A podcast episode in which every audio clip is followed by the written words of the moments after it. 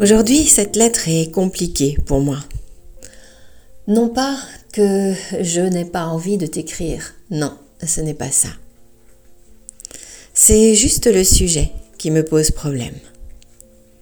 Des sujets, j'en ai souvent, tout le temps, plein la tête. Mais je les note et quand je repasse dessus, parfois je me dis que ça ne vaut pas la peine. Je creuse et je ne trouve rien l'intérêt n'est plus là. Et alors, c'est un peu comme une dispute. Tu sais, ces disputes qui traînent. Et un jour, on se demande, mais pourquoi? Quelle était l'origine de la dispute? Qu'est-ce qui nous a séparés? Et on n'arrive même plus à en trouver la raison. Tout d'un coup, les sujets disparaissent d'eux-mêmes. Soit parce que ce n'est pas le moment, peut-être aussi parce qu'ils n'ont plus rien d'intéressant à nous amener. Je suis revenue aux sources et je me suis dit quelle était l'origine de la lettre à un yogi?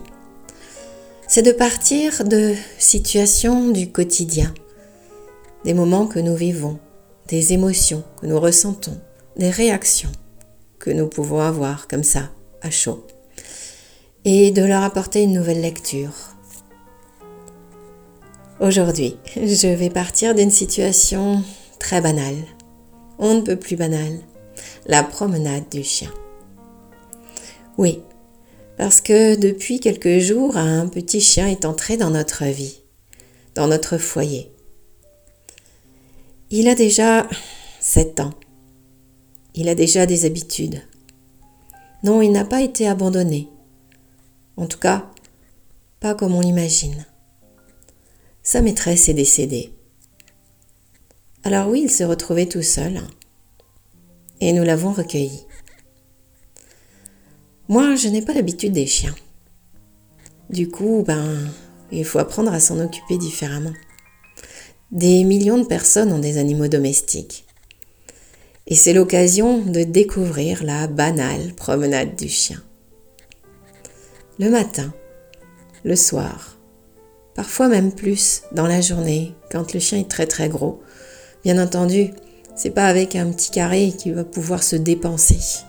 Le tour du pâté de maison ne suffira pas. Nous avons de la chance. Le nôtre, il est petit. Et le tour du pâté de maison, ça lui suffit pour l'instant. C'est un moment particulier.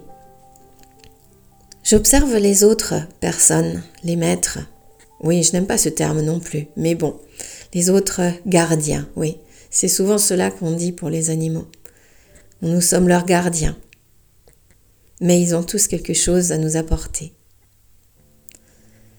Eh bien, ces autres gardiens, la plupart du temps, ils n'ont pas conscience d'être avec leur animal. Ils se promènent le nez dans leur texto ou au téléphone ou simplement en sifflotant, en fumant ou en discutant. Alors oui, c'est intéressant une promenade. Il y a tellement de choses à voir, à découvrir.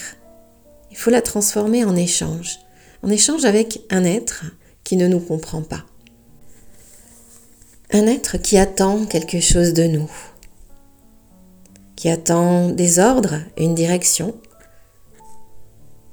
qui est là pour être avec nous pendant ce temps. Et en même temps, bien sûr, pour découvrir. Allez, ça renifle partout, ça court à droite, ça court à gauche. Ouais, c'est amusant.